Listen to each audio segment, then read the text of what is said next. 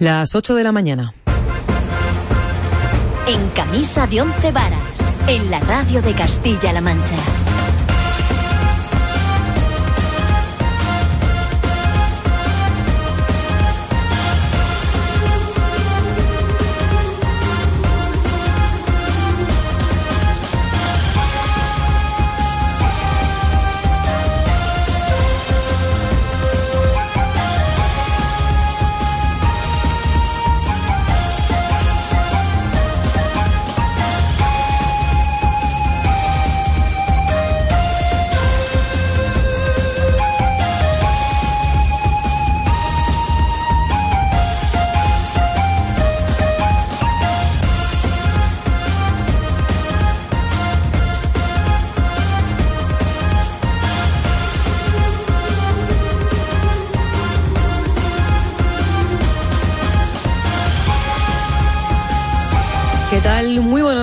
Bienvenidos a En Camisa de Verano, es jueves 13 de agosto. Tenemos por delante dos horas de información. Hoy la actualidad viene marcada por varios sucesos que hemos conocido en las últimas horas y que nos ha conmocionado a todos. Esto va a ser en unos momentos. Antes vamos con la previsión del tiempo. Si hasta ahora ya han salido de sus casas, lo habrán notado, han bajado las temperaturas. Hace algo más de fresquito. Hoy vamos a llegar a máximas de 33 grados en la Bacete. En el resto de la región no vamos a superar los 30. Completamos la información del tiempo como cada mañana con Ángeles Sánchez Infantes. Buenos días. Buenos días. Aquí está ya la esperada bajada de las temperaturas. Lo habrán notado esta noche. Hemos pasado un poco menos de calor y cuando salgan a la calle verán que mínimas hoy se van a quedar más bajas y las máximas mucho más bajas, entre 3 y 6 grados menos. Por tanto, hoy el protagonismo se lo va a llevar el termómetro. Ahora lo vemos. Los cielos van a estar bastante cubiertos en toda la región a primera hora de la mañana. De hecho, de madrugada ha caído algo de agua en la provincia de Guadalajara, pero ya poco a poco las nubes irán marchando y según pasen las horas irán abriendo muchos claros, sobre todo por el oeste. El viento puede tener alguna racha fuerte también del oeste. Las mínimas se quedan, como decíamos, más bajas, entre los 17 y los 20 grados. Y atentos a las máximas. En torno a los 33 grados en Albacete, la provincia más calurosa hoy. En Toledo y Ciudad Real, en torno a los 30 y 29 pueden marcar de máxima Cuenca y Guadalajara. Y mañana siguen bajando más las temperaturas, sobre todo por el este. Gracias, Ángeles. La noticia nos ha conmocionado a todos. Han sido seis días de angustia, incertidumbre y desesperación justo en el mismo momento en el que toda la ciudad de Cuenca se volcaba en la Plaza de España con mensajes de apoyo a las familias, aparecían los cuerpos de Laura y Marina junto a una poza del nacimiento del río Huécar, a dos kilómetros del municipio de Palomera. Pues allí el foco de la investigación ahora mismo se centra en Sergio Morates, el presunto captor de las dos jóvenes que se encuentra en paradero desconocido. Es el principal sospechoso del caso. Algunas informaciones apuntan a que podría haberse marchado a Italia en coche. Ha sido un vecino el que ha encontrado los cadáveres que presentaban quemaduras como consecuencia de haber sido cubiertos de cal. La policía intuye que las dos chicas llevaban muertas desde el primer día que desaparecieron. Los agentes han estado trabajando sin descanso para encontrar lo antes posible a las jóvenes. Eh, en estos momentos lo que le puedo asegurar es que la Policía Nacional está volcada en, encontrar a estas dos mujeres y, solo desear pues que, que podamos encontrarlas lo antes posible. Justo donde han sido localizados los cuerpos de estas dos jóvenes se encuentra nuestro compañero José Manuel Macía, quien está siguiendo todas las novedades del caso. Buenos días, compañero. Buenos días. La policía mantiene acordonada la zona, aunque aquí ya poco queda. Los cadáveres de los dos cuerpos sin vida de las dos jóvenes de Laura y Marina desaparecidas durante seis días abandonaban pasada la medianoche esta zona y se encuentran ahora en el tanatorio a la espera de que se les realice la autopsia y la policía por su parte sigue investigando efectivamente el paradero de Sergio Morate, principal sospechoso de este doble homicidio, exnovio de una de las víctimas que contaba, recordamos, con antecedentes y había estado en prisión por maltrato y extorsión. Gracias, José Manuel. Vamos a estar muy pendientes de esta última hora con conexiones en directo desde Palomera, desde esa pequeña localidad donde hace años Morate mantuvo además retenida a otra persona a la que después liberó y que le costó tener antecedentes por maltrato y retención ilegal. Fue a una exnovia suya. La furgoneta del Instituto de Medicina Legal abandonaba el lugar con los cuerpos pasada las doce y media de la noche. Los familiares de las jóvenes llegaban unas horas antes para reconocer los cadáveres. Las autoridades judiciales procedían al levantamiento de los cuerpos cuatro horas después de que un ciclista, un ciclista las encontrara. El Ayuntamiento de Cuenca ha decretado tres días de luto oficial. Pero este no es el único caso que en las últimas horas ha dejado a todo un pueblo en estado de shock. Un horror, un horror, un horror. Estamos de verdad muy consternados porque todo esto en un pueblo pequeño donde la gente se conoce te afecta un montón. Temblando, la gente pues muy mal, muy mal, llorando y mal. Una locura, nos hemos levantado con la noticia esta del niño, no sé cómo ha podido hacer eso a un, a un bebé. Pues sí, pues te pide sorpresa, como si fuera mentira. Son los vecinos de la villa de Don Fabrique en Toledo. Zaida, de 37 años, ha degollado presuntamente a su bebé de tan solo tres meses en el cementerio municipal. La mujer estaba en tratamiento psiquiátrico porque sufría una depresión posparto. Había estado además ingresada hace una semana en el hospital y acababa de recibir el alta. Tenía otra pequeña de tres años y habían pasado la noche en la casa de la abuela materna, pero a primera hora fue a llevárselos. Julia intentó pedir que su hija se marchara porque no estaba en condiciones, pero resultó imposible. Y ha cogido, ha subido, me ha empujado, me ha tirado por la escalera y se los ha llevado. Y ya no te puedo decir más, corazón. Llevaba desde que nació el chico, la habíamos que no era ella, pero mal, mal, dos semanas. Pero le hicieron pruebas y todo y no le sacaron nada y le dieron el alta. Pero que yo no sé, siempre estaba con la cosa de la iglesia, de los el diablo escuchaban a Julia, la madre de Zaida. Por cierto, que a las 12 de este mediodía va a tener lugar una concentración en la Plaza Mayor. El Ayuntamiento de Villadón Fabrique ha decretado un día de luto oficial. Y en Guadalajara, sobre las 7 de la tarde, unas horas antes de conocer el triste final de Laura y Marina, se producía un accidente de avioneta que se ha cobrado la vida de tres personas. El siniestro se ha producido junto a las instalaciones del aeródromo Coronel Loreña en Robledillo de Muernando, un pequeño municipio de unos 120 habitantes al norte de la provincia provincia de Guadalajara. Por el momento no se conocen muchos detalles. Se trata de un particular, un vecino de Madrid, que volaba habitualmente por esa zona. Al parecer, el piloto tenía experiencia de vuelo y las condiciones meteorológicas de la zona eran buenas, de ahí que las primeras hipótesis apunten a un posible fallo de mandos. Al margen de los sucesos, una de las citas importantes del día es la conferencia sectorial en el Ministerio, donde se va a hablar de la LONCE. El presidente lo va a presidir el ministro Íñigo Méndez de Vigo y acude la consejera regional Reyes Estevez para hacer patente la postura de la región. La ley de educación será el tema central en la reunión. Además, hay muchas comunidades autónomas que van a pedir un cambio de su calendario. Es jueves 13 de agosto. Hay más noticias en titulares con Javier Mateo y David Revenga.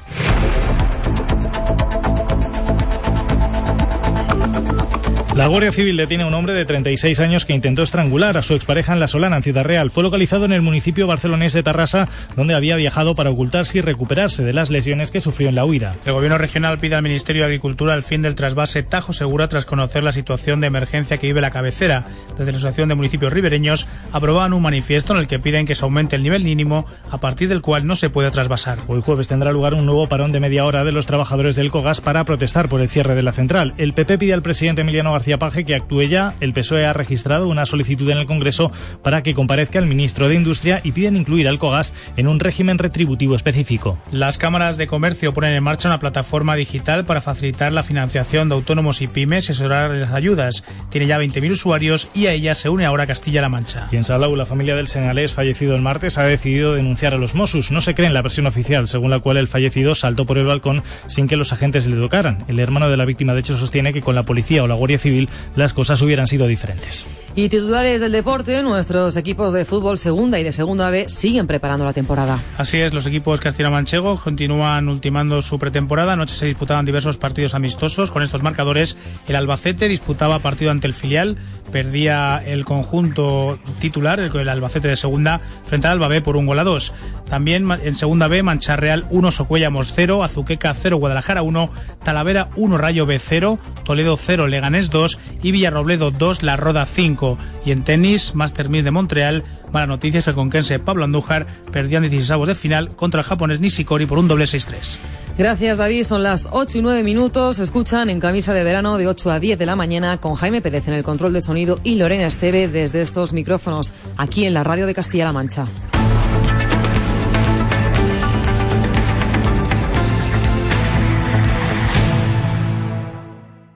En camisa de once varas.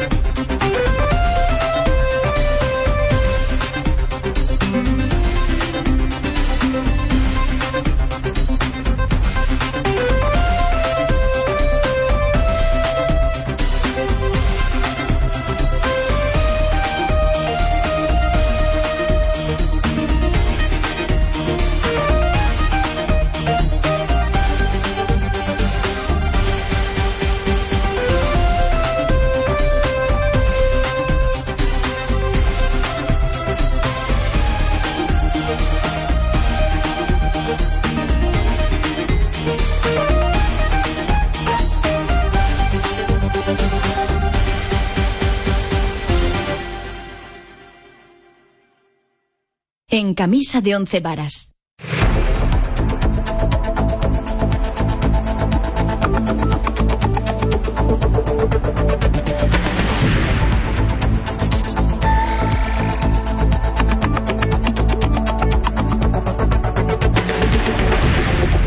Ocho y doce minutos de la mañana han sido días muy duros, casi una semana de angustia y de incertidumbre, pero finalmente los cuerpos de Laura y Marina han sido localizados por un vecino cerca del río Huecar, a unos kilómetros de Palomera.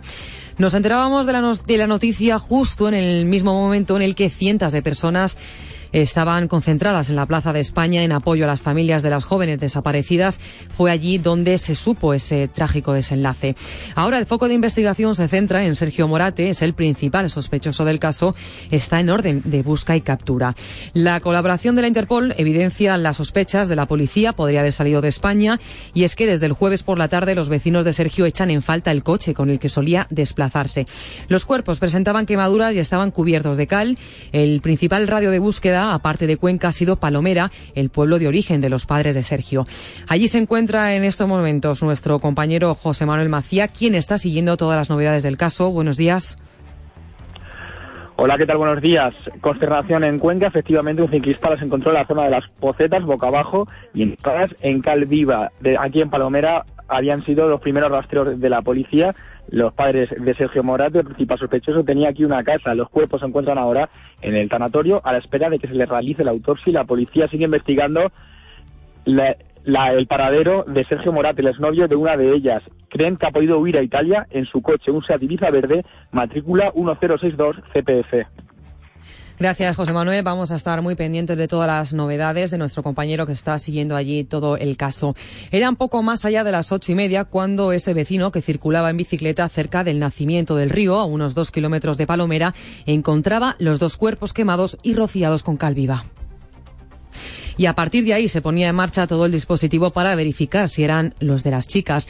El Instituto de Medicina Legal ha abandonado el lugar con los cuerpos eh, pasada las doce y media de la noche. Algunas fuentes apuntan a que una de las personas que ha estado presente en su identificación ha sido el hasta ahora portavoz de las familias, José Ja- eh, Luis Javier Chamón. Desde el principio se ha sospechado del exnovio de Marina, de Sergio Morate, como el presunto autor de la desaparición y ahora asesinato. Durante toda la semana se han estado llevando a cabo diferentes registros en propiedades de la familia, tanto en Palomera, donde se han localizado, como decimos, los cuerpos, también en Chillarón. Tras el desgraciado hallazgo, se suceden las informaciones sobre el principal sospechoso, sus intenciones y su paradero pues algunos medios apuntan que quería marcharse de España a un país sin extradición y otras apuntan a que habría huido en Italia en coche. Todas señalan que tiene relación directa con la muerte de Laura y de Marina. Así es, según publica el diario El Mundo, los investigadores creen que Sergio Morate se fue al país transalpino y el vehículo que se busca es un Seat Ibiza verde, como decimos, con matrícula 1062 CPF. Además, añaden que un expreso colombiano estuvo con él en su casa el sábado, 48 horas después de la desaparición de las dos amigas, que explicó que tenía deudas pendientes con él. Por su parte, el diario El País cuenta que los investigadores tienen ya la sospecha de que Morate, el exnovio de Marina, tiene relación con la muerte de ambas jóvenes y que podría haber huido con un coche perteneciente a su familia. De hecho, la única orden de búsqueda y captura que hay emitida es, es contra este principal sospechoso. Por su parte, el diario ABC dice que la hipótesis de un secuestro estaba descartada desde hace días, ya que Morate carece de la infraestructura necesaria para prolongar un secuestro así en el tiempo. Este diario asegura que tampoco hay indicios para decir que fuera ayudado por nadie. Como decimos, Sergio Morate es el principal sospechoso. El foco de investigación se centra en él, está en busca y captura y no nos extraña porque tiene antecedentes bastante delictivos. Eh, Morat estuvo preso por retener a otra exnovia, a la que secuestró, agredió sexualmente y le hizo fotos para colgarlas posteriormente en las redes sociales. Desde entonces su familia comenzó a distanciarse de él, aunque siguió trabajando en la empresa familiar especializada en restaurar y vender muebles antiguos. Los hechos entonces sucedieron en las cercanías de la casa de la familia, en Palomeras, de ahí que desde el principio los investigadores se centraran en aquella zona. De hecho, ayer mismo los agentes de la Guardia Civil estuvieron buscando unas pozas cercanas. Morate suele recorrer la zona tanto a pie como en bicicleta desde pequeño, por lo que conoce bien el entorno. La policía científica también registró la finca donde está situada la fábrica al mismo tiempo que registraba en su casa. Es el triste resultado, como decimos, de una agonía que ha durado seis días, seis días de incertidumbre, seis días de desesperación para las familias. Desde el primer momento ya decían las familias que las dos jóvenes eh, denunciaron, que denunciaron la desaparición, pues que no había sido voluntaria. Nos lo cuenta todo bien detallado Javier Pérez. Marina y Laura, de 24 y 26 años, desaparecieron el pasado jueves por la tarde. Las dos iban a casa de Sergio Morate, exnovio de Marina, porque pretendían recoger varios efectos personales de la chica. Fue el mismo jueves por la noche cuando los familiares de las dos jóvenes presentaron una denuncia por desaparición. De Sergio tampoco se conocía el paradero, por eso la familia del chico también la denunció. Desde un primer momento, las familias de Marina y de Laura insistieron en que no se trataba de una desaparición voluntaria y organizaron búsquedas para dar con su paradero. Toda Cuenca se ha volcado desde un primer momento en el caso de estas jóvenes. Ayer mismo unas 4.500 personas abarrotaron la Plaza de España de la capital conquense para solidarizarse con las familias y para expresar su deseo por encontrarlas. Lamentablemente el desenlace ha sido el que nadie deseaba. Gracias, Javier. Y de hecho, desde el primer momento, las fuerzas de seguridad vieron que no se trataba de una desaparición sin más, que fueran dos desaparecidas, sus edades, que la desaparición hubiera ocurrido cuando iban a recoger algunos efectos personales de Marina y, sobre todo, el perfil de Sergio hicieron saltar, como decimos, todas las alarmas. El caso es que, aunque ya estaba bien entrada la noche cuando se confirmó que los cuerpos eran los de Laura y Marina, la atención que había despertado el caso provocó que las reacciones fueran inmediatas. También hay muchos mensajes de condolencia a esta hora en las redes sociales para apoyar, para animar a la familia de las jóvenes desaparecidas. De momento, el Ayuntamiento de Cuenca ha decretado tres días de luto oficial como muestra de dolor por estos asesinatos, luto que arrancaba la pasada medianoche. Además, hay convocado una concentración para esta mañana a las 11 en los arcos del Ayuntamiento para mostrar el apoyo a las familias. El Gobierno de Castilla-La Mancha ha puesto apoyo psicológico a su disposición para que puedan sobrellevar lo mejor posible este durísimo trámite, un apoyo que va a ser prestado en coordinación con el Ayuntamiento. Huelga decir que el Gobierno regional también ha enviado ya su pésame, como en clave nacional lo ha hecho el presidente del Gobierno Mariano Rajoy, que lamentaba casi de inmediato en Twitter ambas muertes, mostrando el afecto ante lo que califica como una horrible tragedia. Y también horror es lo que se expresaba a través de la misma red social el ministro de Sanidad y Asuntos Sociales Alfonso Alonso, que además expresaba su deseo de que las fuerzas de seguridad del Estado lleguen hasta el final del caso en referencia a localización de lo que es el principal sospechoso, Sergio Moratti. Como decimos, muchos mensajes de condolencia en las redes sociales. Por cierto, que también nos ha llamado la atención la reacción de la familia de Sergio Morate. Es uno de sus primos ha colgado en Facebook su pésame por estas muertes y se ha desvinculado de las acciones de su primo, al que llega incluso a insultar, deseando que lo capturen pronto. También se ha quejado por el acoso que ha sufrido la familia durante las últimos, los últimos días. Y poco antes de que se encontrasen los cuerpos de las jóvenes, teníamos noticia de otro de los sucesos de ayer, un accidente de avioneta que costaba la vida a tres personas en Guadalajara. El siniestro tenía lugar junto al aeródromo Coronel Loreña en Robledillo de Muernando, en Guadalajara, sobre las seis de la tarde, aunque no se conocen muchos más detalles del suceso, solo que se trata de la avioneta de un particular, vecino de Madrid, y que volaba habitualmente en la zona de Robledillo.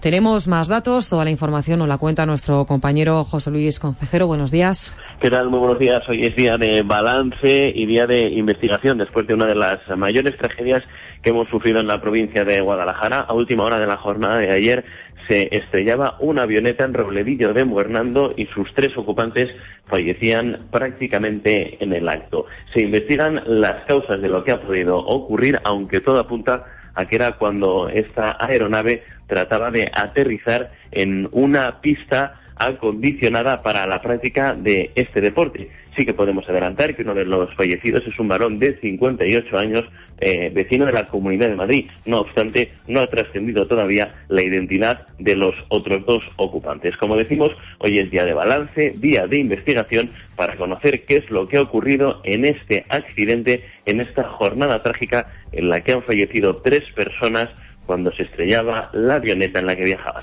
Muchísimas gracias, José Luis, por esa última hora. Vamos a estar también muy pendiente de estas novedades, de ese accidente de avioneta que costaba la vida, como decimos, a tres personas en Guadalajara. Aparte de este suceso, porque la crónica viene marcada por muchos sucesos en este jueves 13 de agosto, la incredulidad continúa entremezclándose con la consternación. Son los vecinos de la villa de Don Fabrique en Toledo pues están bastante consternados porque una madre ha degollado presuntamente a su bebé de tres meses ayer por la mañana. Lo habría hecho en la capilla del cementerio del municipio y después se habría autolesionado. Por la tarde estaba, bueno, estaba ingresada en el Hospital Mancha Centro del Alcázar de San Juan, al parecer porque tenía graves problemas psiquiátricos y habría estado ingresada hace una semana, pero había recibido el alta. Además tenía otra pequeña de tres años de, de edad y estaba durmiendo en casa de la abuela materna. Pues eh, en Villa de Don Fabrique ha estado un equipo de la radio de Castilla-La Mancha. Delia Bernal, adelante. La madre del bebé fallecido y presunta asesina se encuentra ingresada en el hospital La Mancha Centro. Se conocen pocos datos de su estado de salud porque el juez ha decretado secreto de sumario sobre el caso. Lo que sí sabemos es que, según los testigos, la Guardia Civil escoltó la ambulancia en la que fue trasladada al hospital con un aparente ataque de ansiedad después de que ésta presuntamente matara a su propio hijo, un bebé de apenas tres meses. Según el alcalde de la localidad, Jaime Santos, podría padecer una depresión. Debía estar con algún brote, parece ser que tenía o, algún problema de salud mental y se le ha agudizado con el, parto y tal, y, ha venido a la iglesia del, a la parroquia y bueno, se ha metido por aquí y ahí es donde la, eh, la han cogido la, la, Guardia Civil. El crimen fue cometido sobre el altar de la capilla del cementerio. En ese lugar la madre degolló presuntamente a su bebé y huyó a buscar refugio a la iglesia de la localidad. Fueron los propios vecinos los que alertaron a la policía. Gente la ha visto muy nerviosa, no ha visto lo del niño, pero la ha visto con sangre. Y, y entonces eh, parece ser que, que la pues han avisado y que la Guardia Civil pues eh, la ha perseguido y ella se ha refugiado en la iglesia. Será un suceso difícil de olvidar en esta tranquila localidad toledana. El ayuntamiento ha decretado un día de luto oficial por la muerte del pequeño y un minuto de silencio que tendrá lugar mañana a las 12 en la plaza del consistorio. Han escuchado al alcalde, también a todos los vecinos estaban bastante consternados por esta noticia y es que nos trae a la mente otros casos ocurridos en Castilla-La Mancha. Tal vez recuerden en 2007 lo que sucedió en las labores en Ciudad Real. Una madre era detenida después de acabar con la vida de su recién nacido, Cristina Hoyos. Ocurría en el año 2007. Ella misma confesaba a la alcaldesa del municipio haber matado al niño tras dar a luz en su domicilio y haberlo enterrado en el patio de su casa, donde fue encontrado por la Guardia Civil. La Audiencia Provincial de Ciudad Real la condenaba en 2010 a 16 años de prisión por un delito de asesinato. Durante el juicio, la mujer confesó haberlo hecho por miedo a su suegra, ya que sospechaba que el hijo podría no ser de su exmarido, con el que aún convivía y con el que tenía otros tres hijos. ¿Usted en ese momento tenía dudas de que fuera hijo de su marido? Sí. Sí, estaba usted con temor a que su marido, su suegra... a que su suegra pudiera tomar alguna represalia. Un caso similar pero con distinto desenlace este mismo año. El pasado mes de abril una mujer era detenida tras lanzar a sus dos hijos por la ventana en el municipio toledano de Recas, un bebé de 16 meses y una niña de 10 años. Ambos resultaron heridos pero pudieron salvar la vida mientras que la madre fue ingresada en prisión por dos supuestos delitos de homicidio en grado de tentativa. Gracias, Cristina. Sin duda son crímenes imposibles de comprender, la verdad, y qué hay detrás, ¿no? ¿Qué se le puede pasar por la cabeza a un padre o a una madre para acabar con la vida de sus hijos encima tan pequeños? Pues generalmente son graves enfermedades y también trastornos mentales, Fernando Martín. ¿Qué lleva a una madre a cometer semejante crimen? Mónica Pereira, psicóloga, nos cuenta qué podía pasar por su cabeza a la hora de cometer el delito. Lo que piensa es que para su hijo el mundo no es adecuado, que lo va a pasar mal, que va a sufrir mucho y es una manera de protegerle de ese sufrimiento el, matarlo, el llevarle a la muerte. La mujer sufría trastornos depresivos que en ocasiones pueden derivar en psicosis. Además hay lo que llamamos un, un toque psicótico, ¿no? Es como que estas personas pierden el contacto con la realidad y crean un mundo propio Casos recientes como el de Ponferrada, donde un padre degolló a sus dos hijas con una radial, o el hombre de Casteldefels que mató a tiros a su familia, muestran el nivel de vulnerabilidad que sufren los niños. Sin embargo, estos casos son muy distintos al de la villa de Don Fadrique. El, de Casteldefels o el de Galicia, lo que parece es que son venganzas, o sea, hacer daño a la otra parte, a la madre de los niños. Habrá que esperar a la investigación forense para esclarecer qué es lo que pasó. Y sepan también que un menor se encuentra herido leve después de ser atropellado en la puebla de Almoradiel, en Toledo. Su evolución es favorable. El atropello se producía sobre las dos y cuarto de la tarde en la Plaza de la Constitución de la localidad toledana y hasta el lugar de los hechos se desplazaron efectivos de la policía local, también una unidad de vigilancia intensiva de Quintanar de la Orden y el médico de urgencias. El menor fue trasladado al Hospital General La Mancha Centro de Alcázar de San Juan. Se encuentra en observación. Su evolución es favorable, como decimos, y se espera que se le dé el alta en las próximas horas. Y hay más asuntos. La Guardia Civil ha detenido a un hombre de 36 años que intentó estrangular a su expareja en la localidad ciudadraleña de La Solana.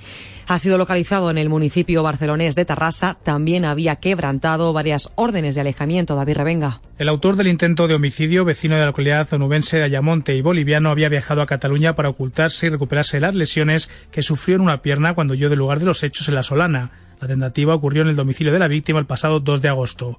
Lo explica el portavoz de la Guardia Civil en Ciudad Real, Daniel Martín Consuegra. Entró en el domicilio de la víctima escalando por una ventana y trató de estrangularla y de abusar sexualmente de ella sin conseguir su propósito. La víctima, que aunque tenía tres órdenes de protección en vigor, seguía manteniendo contacto con el agresor por miedo, ya que éste le amenazaba con matar a parte de su familia. Y una vez que se tenía la certeza de que se ocultaba en el domicilio de otra de sus exparejas, situó en la localidad barcelonesa de Tarrasa, se solicitó el correspondiente auto de entrada y registro.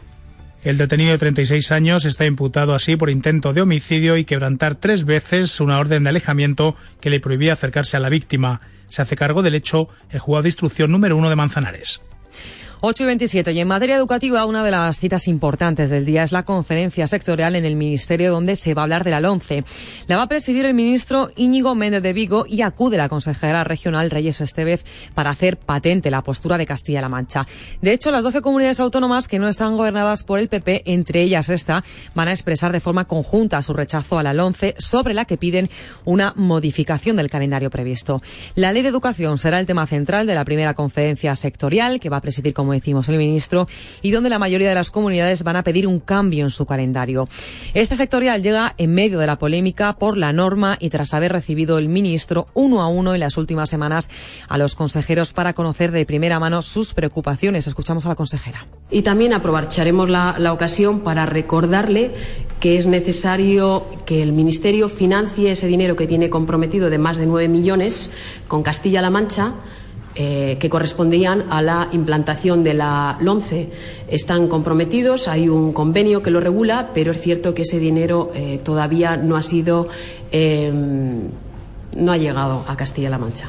Y sigue la polémica a nivel nacional en Salou por cómo se produjo la muerte del hombre senegalés fallecido el martes. Su familia ha decidido denunciar a los Mossos. No se cree en la versión oficial, a lo que suman que la Secretaría Judicial no estaba en el piso cuando el hombre se precipitó por el balcón. La Consellería de Interior catalana defiende la actuación de los Mossos, señala que el fallecido saltó por el balcón sin que los agentes le tocaran. Escuchamos a Jordi Llané, es el conseller del Interior. No hay contacto físico. No hay un contacto físico en ningún momento. Lo que sí sabemos es que se acaba descolgando. Había un tendedero y al final acaba cediendo. El hermano de la víctima sostiene, sin embargo, que con la policía o la Guardia Civil las cosas hubieran sido diferentes. Mi hermano no se asaltaron, Guardia Civil y Policía Nacional. Siempre entraron de forma pacífica en las habitaciones, sin problema, cogieron el género y, y las personas y llevarlos en, la, en el. El gobierno catalán lo niega, dice que hay dos testigos que vieron a la víctima caer desde la plaza de delante.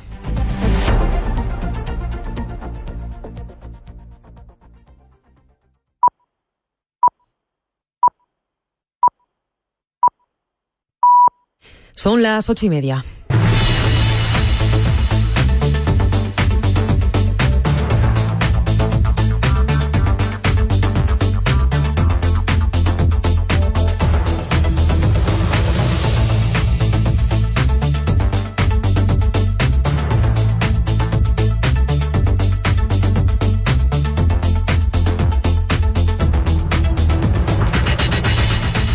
Y media de la mañana actualizamos hasta ahora toda la información con David Revenga. La noticia nos ha conmocionado a todos tras seis días de angustia. Aparecen sin vida los cuerpos de Laura y Marina. Aparecían junto a una poza del nacimiento del río Huécar en Cuenca, a dos kilómetros del municipio de Palomera. Ahora el foco de investigación se centra en Sergio Morate, el presunto captor de las dos jóvenes que se encuentran paradero desconocido y es sin duda el principal sospechoso. Algunas informaciones apuntan a que podría haberse marchado a Italia en coche. Los agentes han estado trabajando sin descanso para encontrar lo antes posible a las jóvenes. En estos momentos lo que le puedo asegurar es que la Policía Nacional está volcada en, en encontrar a estas dos mujeres y, y solo desear pues que, que podamos encontrarlas lo antes posible. Accidente de avioneta en Guadalajara. Le ha costado la vida a tres personas. El siniestro tenía lugar junto al aeródromo Coronel Loreña en Robledillo de Hernando sobre las 7 de la tarde. Se trata de la avioneta de un particular vecino de Madrid y que volaba habitualmente en la zona. Las primeras hipótesis apuntan a un posible fallo de mandos, una aeronave que se estrellaba posiblemente durante su aproximación al aeródromo. Y en la villa de Don Fabrique, en Toledo, Zaida, de 37 años, ha degollado presuntamente a su bebé de tan solo tres meses en el cementerio municipal. La mujer estaba en tratamiento psiquiátrico porque sufría depresión posparto, había estado ingresada hace una semana en el hospital y acababa de recibir el alta. Tenía otra pequeña de tres años y habían pasado la noche en casa de la abuela materna, pero a primera hora eh, fue para llevárselos Julia intentó impedir que su hija se marchara, pero no consiguió. Y ha cogido, ha subido, me ha empujado, me ha tirado por la escalera y se los ha llevado. Y ya no te puedo decir más, corazón. Llevaba desde que nació el chico, la habíamos que no era ella, pero mal, mal, dos semanas. Pero le hicieron pruebas y todo y no le son el alta. Pero que yo no sé, siempre estaba con la cosa de la iglesia, de los el diablo. La Guardia Civil detiene a un hombre de 36 años que intentó estrangular a su expareja en La Solana. Ha sido localizado en el municipio barcelonés de Tarrasa. También había quebrantado tres zonas de alejamiento. El autor del intento de homicidio había viajado a Cataluña para ocultarse y para recuperarse de las lesiones que sufrió en una pierna cuando huyó del lugar de los hechos. Daniel Martín Consuegra, portado de la Guardia Civil en Ciudad Real. El agresor entró en el domicilio de la víctima, escalando por una ventana y trató de estrangularla y de abusar sexualmente de ella sin conseguir su propósito. La víctima, que aunque tenía tres órdenes de protección en vigor, seguía manteniendo contacto con el agresor por miedo, ya que éste le amenazaba con matar a parte de su familia. En materia educativa, una de las citas importantes del día, la conferencia sectorial en el Ministerio, donde se va a hablar de la LONCE. La preside el ministro Íñigo Méndez de Vigo y acude la consejera regional Reyes Estevez para hacer patente la postura de Castilla-La Mancha. De hecho, las 12 comunidades autónomas que no están gobernadas por el PP, entre ellas nuestra región, van a expresar de forma conjunta su rechazo a la LONCE, sobre la que piden una modificación del calendario previsto. Reyes Estevez. Y también aprovecharemos la, la ocasión para recordarle que es necesario que el Ministerio financie ese dinero que tiene comprometido de más de 9 millones con Castilla-La Mancha. Eh, que correspondían a la implantación de la LONCE. Están comprometidos, hay un convenio que lo regula, pero es cierto que ese dinero eh, todavía no ha sido, eh, no ha llegado a Castilla-La Mancha. El gobierno regional pide al Ministerio de Agricultura el fin del trasvase Tajo Segura. Lo hacen después de conocer la situación de emergencia que viven los embalses de cabecera. La petición le hacía en Talavera la consejera de Fomento. Mientras en Sacedón, en Guadalajara, se ha celebrado una importante reunión de la Asociación de Municipios Ribereños de los embalses de Entrepeñas y Buendía. Estos pueblos han aprobado un manifiesto en el que piden, entre otras cosas, que se aumente el nivel mínimo para trasvasar. Elena de la Cruz, consejera de Fomento se trata de una guerra del agua, se trata de una cuestión de justicia. Pensamos que después de 36 años hay que revisar las condiciones del trasvase, hay que revisar incluso las propias condiciones medioambientales del río. Ayer tenía lugar el primer parón de media hora de los trabajadores del COGAS en Puerto Llano. Protestan contra el cierre de la central que dejaría en la calle a unos 250 empleados del Partido Popular. Piden al presidente García Paje que actúe ya. En el PSOE han registrado una solicitud en el Congreso para que comparezca el ministro de Industria y piden incluir al COGAS en un régimen retributivo específico. Jesús Crespo, secretario del Comité de Empresa del COGAS. Lo que estamos defendiendo en Europa y en España de que no tenemos que contaminar Aquí lo hacemos y no lo quieren cerrar. Entonces, que lo y que esas voluntades, por eso decimos hasta el día 5 de noviembre, se puede revertir esta situación. Sigue la polémica en Salou por cómo se produjo la muerte del hombre senegalés. Su familia ha decidido denunciar a los mozos. No se cree la versión oficial, a la que suman que la Secretaría Judicial no estaba en el piso cuando el hombre se precipitó por el balcón. La Consellería de Interior catalana defiende la actuación de los Mossos, señalando que el fallecido saltó por el balcón sin que los agentes le tocaran. Escuchamos a Jordi Llané, conseller de Interior y al hermano de la víctima. No hay contacto físico. No hay un contacto físico en ningún momento. Lo que sí sabemos es que se acaba descolgando. Había un tendedero al final acaba cediendo. Mi hermano no se asaltaron, Guardia Civil y Policía Nacional. Siempre entraron de forma pacífica en las habitaciones, sin problema, cogieron el género y, y las personas y llevarlos en, la, en el comisaría. Nueva víctima por violencia doméstica, de nuevo en la localidad barcelonesa de Castelldefels. Allí un hombre mataba a su expareja en la puerta de su casa y a plena luz del día el hombre de 50 años asaltaba a la mujer cuando ella iba a trabajar apuñalándola de muerte con un machete. La nueva pareja de la víctima no pudo hacer nada por, por ella. Al mediodía se ha guardado un minuto de silencio en el centro de la localidad y el ayuntamiento ha decretado dos días de luto. Candela López, la alcaldesa. Estos dos días de luto suponen la suspensión de todas las actividades lúdicas y la agenda de los diferentes concejales. Eh, en pocos días también empieza la fiesta mayor que evidentemente estará eh, marcada por estos hechos trágicos ocurridos en nuestra ciudad. Y nuestros equipos de fútbol, segunda y segunda B, siguen preparando la temporada. Anoche los de segunda B disputaron diversos partidos amistosos. Con estos resultados, Mancharreal 1, Socuellamos 0, Azuqueca 0, Guadalajara 1, Talavera 1, Rayo B 0, Toledo 0, Leganés 2 y Villarrobledo 2, La Roda 5. Además, el Albacete disputaba un partido ante su filial en el que caía derrotado por 1 a 2. La figura fue el canterano Zarate, autor de los dos goles del filial y que ya sueña con jugar en el primer equipo. Mi objetivo es, es estar en el filial y, competir aquí. Y bueno, claro, si te llaman al primer equipo, pues a, darlo todo y a intentarlo. Estaría, estaría muy bien y claro, en mi primer año, hombre, sería una, una experiencia única, la verdad. Y en tenis Master 1000 de Montreal, el conquense Pablo Andújar perdió en 16 de final contra el japonés Nishikori por un doble 6-3. Gracias, David. 8 y 37 minutos. Eh, momento de actualizar la información de que les contábamos antes. Tres personas, al parecer tres hombres, habían fallecido ayer sobre las 7 de la tarde en un accidente de avioneta en el Robledillo de Muernando, en la provincia de Guadalajara, junto al aeródromo Coronel Loreña. Tenemos ahora mismo en estos momentos a Benito Valdominos, él es instructor director de la Escuela de Vuelo de Robledillo y también vio el suceso. Buenos días. Sí, buenos días.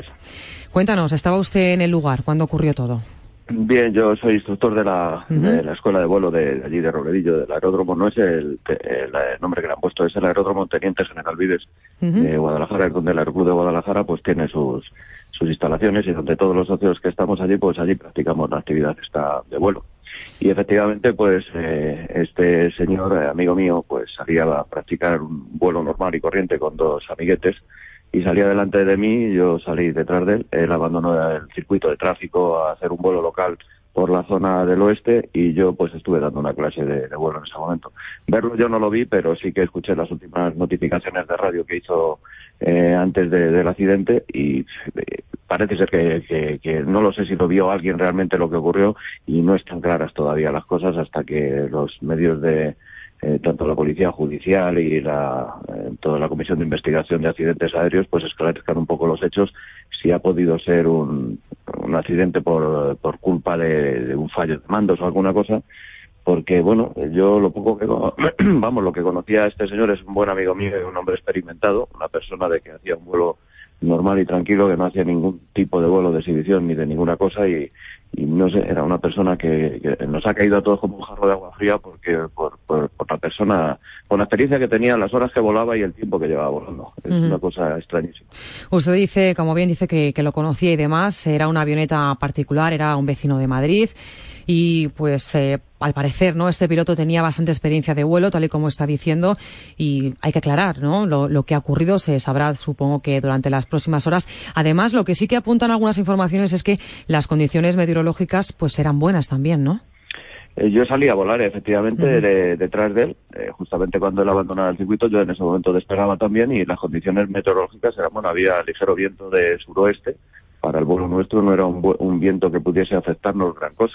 Entonces, pues yo creo que por motivos de viento o, o de otras condiciones meteorológicas adversas no ha podido ser. Además, el avión que llevaba él es un avión más pesado que el nuestro, que sus prestaciones le permiten volar incluso en, en condiciones meteorológicas todavía más adversas que las que nos permite a nosotros en el avión nuestro. Con lo cual, pues si nosotros podíamos volar normalmente, él todavía más normalmente. O sea, no creo que fuese esta la causa. Era habitual de la zona, ¿no? Por lo visto.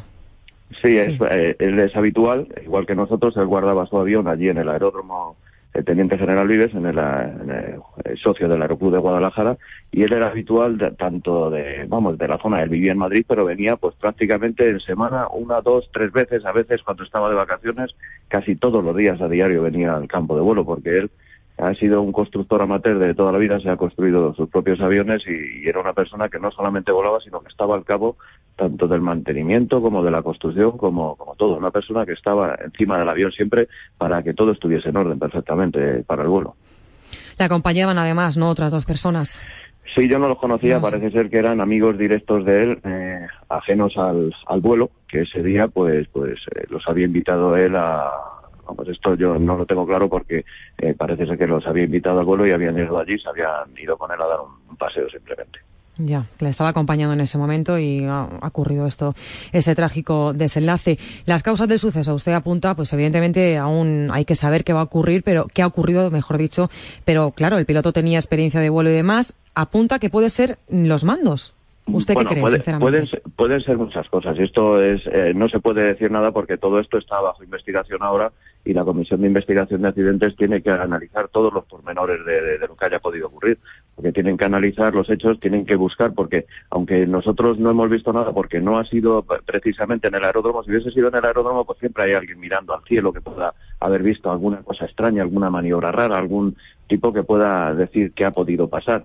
Eh, si lo ha visto alguien, pues habrá que esperar a ver si hay testigos. La Comisión de Investigación de Accidentes tiene que analizar el- el- los restos del avión, a ver qué hay allí, si hay algún eh, defecto en mando, si hay algún defecto en motor, si hay algún, eh, por el mismo hecho, los, eh, eh, lo que hay en el suelo de, de- de- del arrastrón que haya dado el avión, también les dice un poquito cómo ha entrado en el suelo el avión para saber qué tipo de, en el último momento, qué parte del vuelo, cómo lo estaba haciendo. O sea, tienen que analizar muchas cosas y esto es aventurado decir qué ha podido ser, porque yo, eh, yo estaba en vuelo y no oí ninguna notificación porque nosotros tenemos unos protocolos de antes de, de una eh, ante una emergencia tenemos unos protocolos de llamar de, de decir avisar por radio lo que sea su, su última notificación fue una notificación normal o sea no, Normal. ahí no, se, no se adivinaba nada y acto seguido pues después de esa notificación pues eh, lo normal ya es el aterrizaje y no hay más. Entonces mm, no se escuchó ninguna otra cosa más. No hubo ninguna petición de, de, de socorro ni de ninguna cosa. O sea que el vuelo transcurrió de forma normal hasta el último momento de,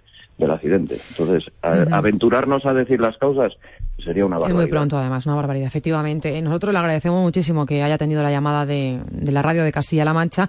Antes de despedirnos, me gustaría, eh, si quiere usted aclarar, aunque al principio de la entrevista ha dicho algunas cuestiones, aclarar qué es lo que las informaciones eh, estamos dando, qué informaciones estamos dando y que no son las correctas, por favor.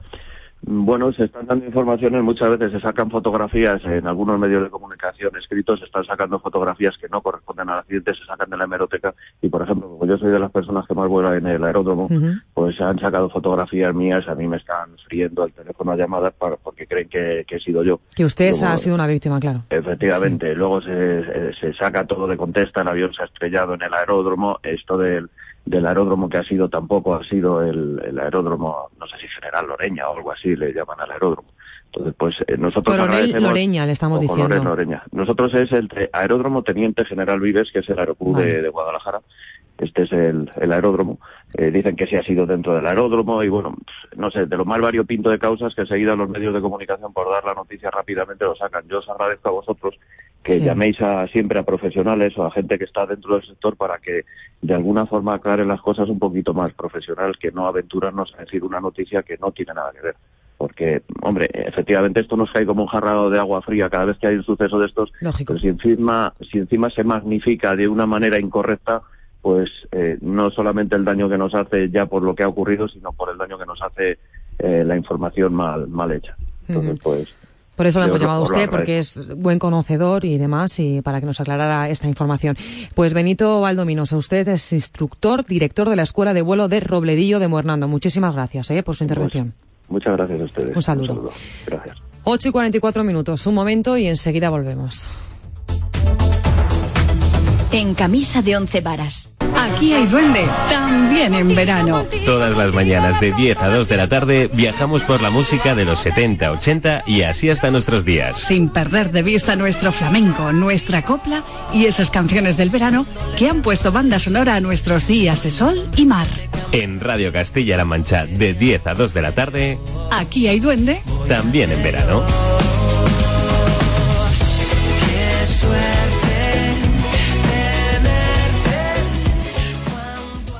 En camisa de once varas.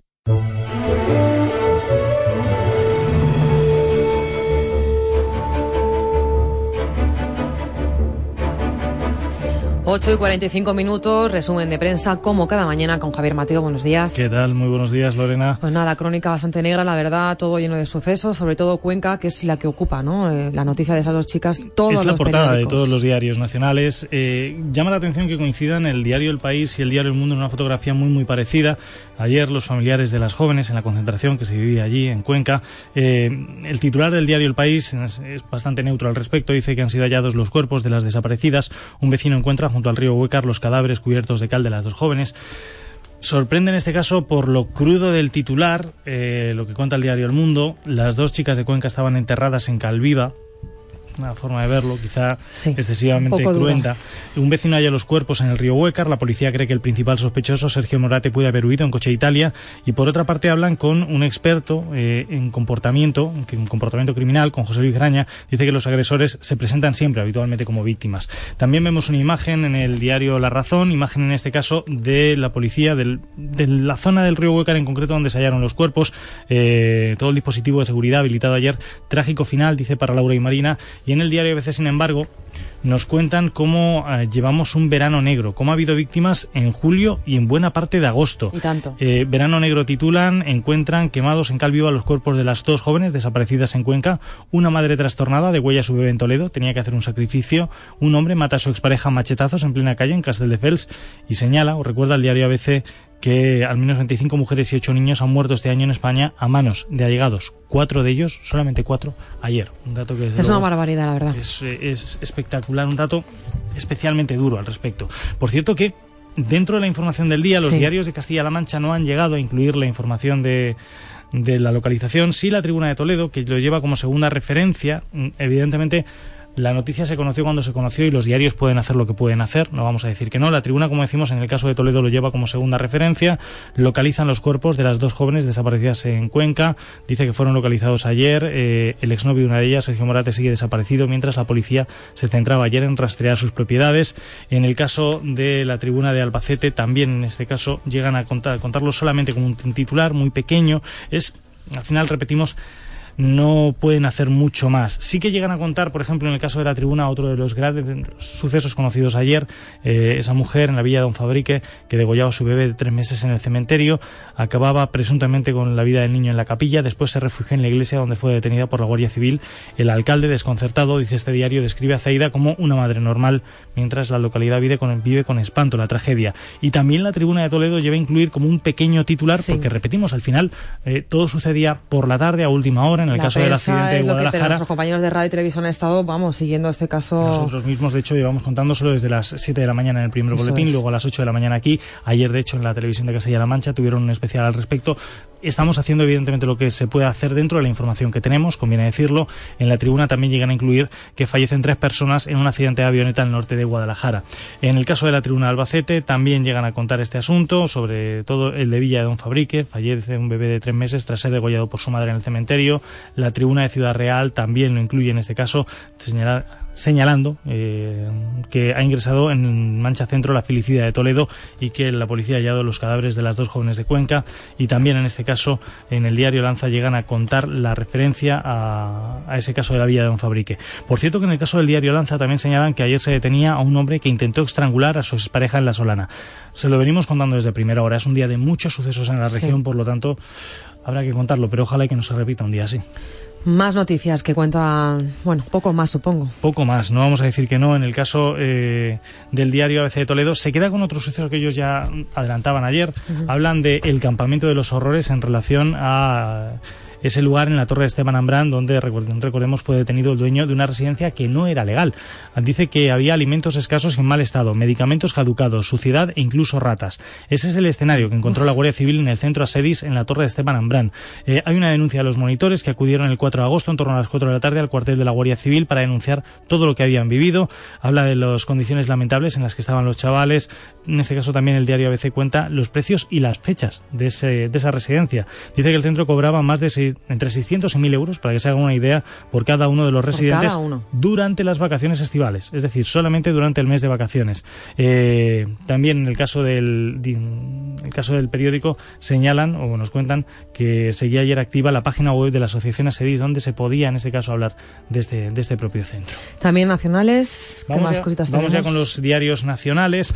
Dentro de la crónica del día, al margen de lo que es eh, la crónica negra de la jornada, hay más titulares. En el caso del diario El País, viene en clave internacional, dice que crece el miedo por la economía china tras una nueva devaluación, fuertes caídas ayer en las bolsas ante las dudas crecientes sobre la debilidad de la segunda mayor economía del mundo, mientras que por otra parte Estados Unidos relega a los disidentes en la reconciliación con Cuba.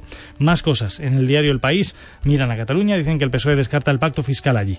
En el diario La Razón eh, dicen que el Supremo no juzgará el fraude de los ERE y lo, de- lo devolverá a la jueza Laya. No tendrá tiempo de abrir juicio oral contra Chávez y Griñán antes de que se disuelvan las cámaras en octubre. Y por otra parte también se queda con lo que decíamos, eh, China, que preocupa y mucho a nivel internacional. Los mercados se hunden tras la segunda evaluación del yuan chino en solo 48 horas. De hecho, el BIBEX ayer perdía los 19.700 puntos. En dos días ha perdido un- más de un 3%. Por cierto que también en La Razón se quedan en clave política. El PSOE ya sopesa un pacto para llegar a Moncloa sin ser la lista más votada.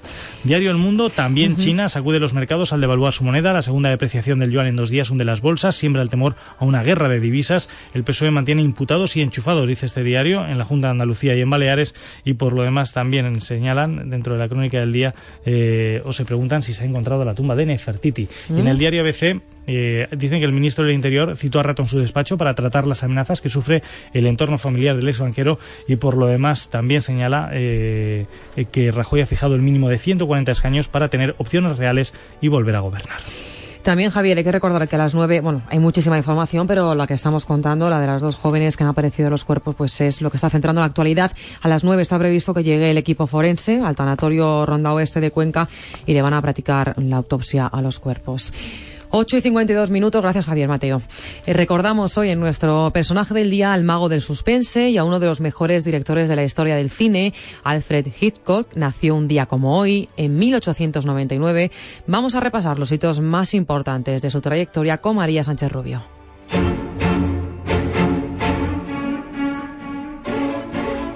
Sir Alfred Joseph Hitchcock nació un 13 de agosto de 1899. Conocido por ser uno de los pioneros del cine psicológico y de suspense, la técnica que desarrollaba en sus películas fue decisiva para la creación del lenguaje cinematográfico moderno, donde la película Psicosis marcó un antes y un después en la historia del cine. De personalidad compleja, Los pájaros o Con la muerte en los talones son algunas de las más de 30 películas que componen la filmografía del director. Hitchcock también se hizo un hueco en la industria de la televisión. Durante los años 50 y 60 produjo Alfred Hitchcock Presenta, una serie televisiva en la que los capítulos eran pequeños misterios que se resolvían siempre al final del episodio. Estarán todos preguntándose cómo Carl Borden terminó en la cárcel. Es bastante sencillo. Su perra Cassandra era un detective disfrazado y le detuvo en la siguiente ciudad. Ya no es fácil que un hombre confíe en su mejor amigo. El director murió a los 81 años en su casa de Los Ángeles en 1980.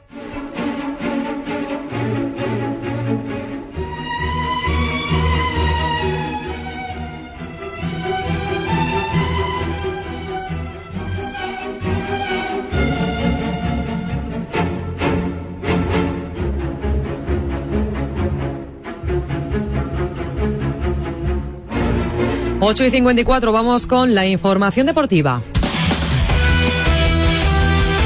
Deportes en la radio de Castilla-La Mancha. En deportes, como decimos, hablamos de fútbol con nuestros equipos de segunda y segunda B. Siguen preparando la temporada. Ayer disputaron numerosos partidos. David Revenga. Así es, Lorena. Muy buenos días. Eh, los equipos de Castilla-La Mancha, como venimos contando, última la pretemporada. Anoche los de segunda B disputaron muchos encuentros. Por ejemplo, estos marcadores: Mancha Real 1, Socuellamos 0, Azuqueca 0, Guadalajara 1, Talavera 1, Rayo B 0, Toledo 0, Leganés 2 y Villarrobledo 2, La Roda 5. Además, el Albacete disputaba un partido ante su filial en el que perdía derrotado por 1 a 2. La figura de este encuentro fue el canterano Zárate, autor de los dos goles del filial y que ya sueña con jugar en el primer equipo. Mi objetivo es, estar en el filial y, competir aquí. Y bueno, si te llaman al primer equipo, pues a, darlo todo y a intentarlo. Estaría, estaría muy bien y claro, en mi primer año, hombre, sería una, una experiencia única, la verdad.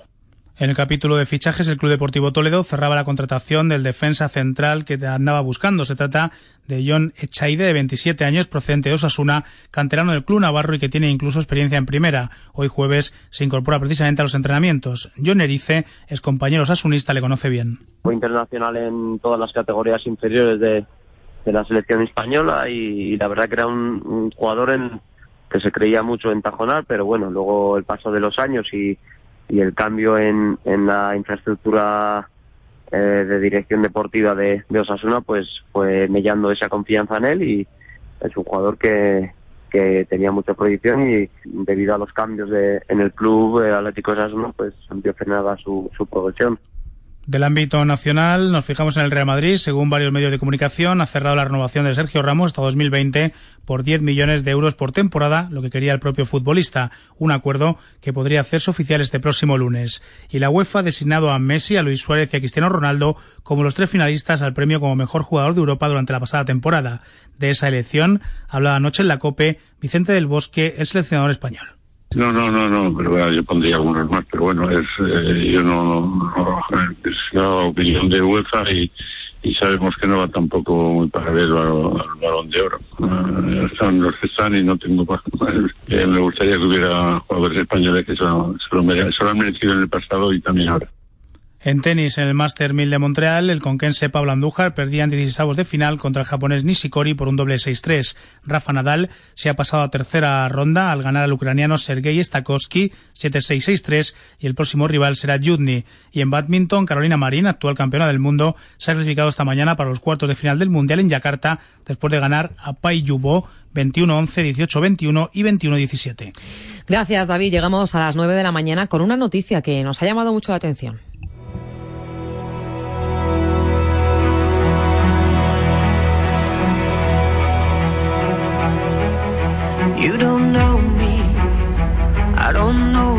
That's what we tell ourselves inside of a little place.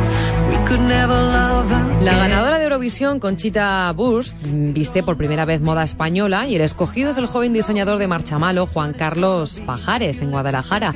La cantante y su estilista se toparon con las creaciones en la red social Instagram y se pusieron en contacto con él. Pues nada, nos alegramos de esta noticia.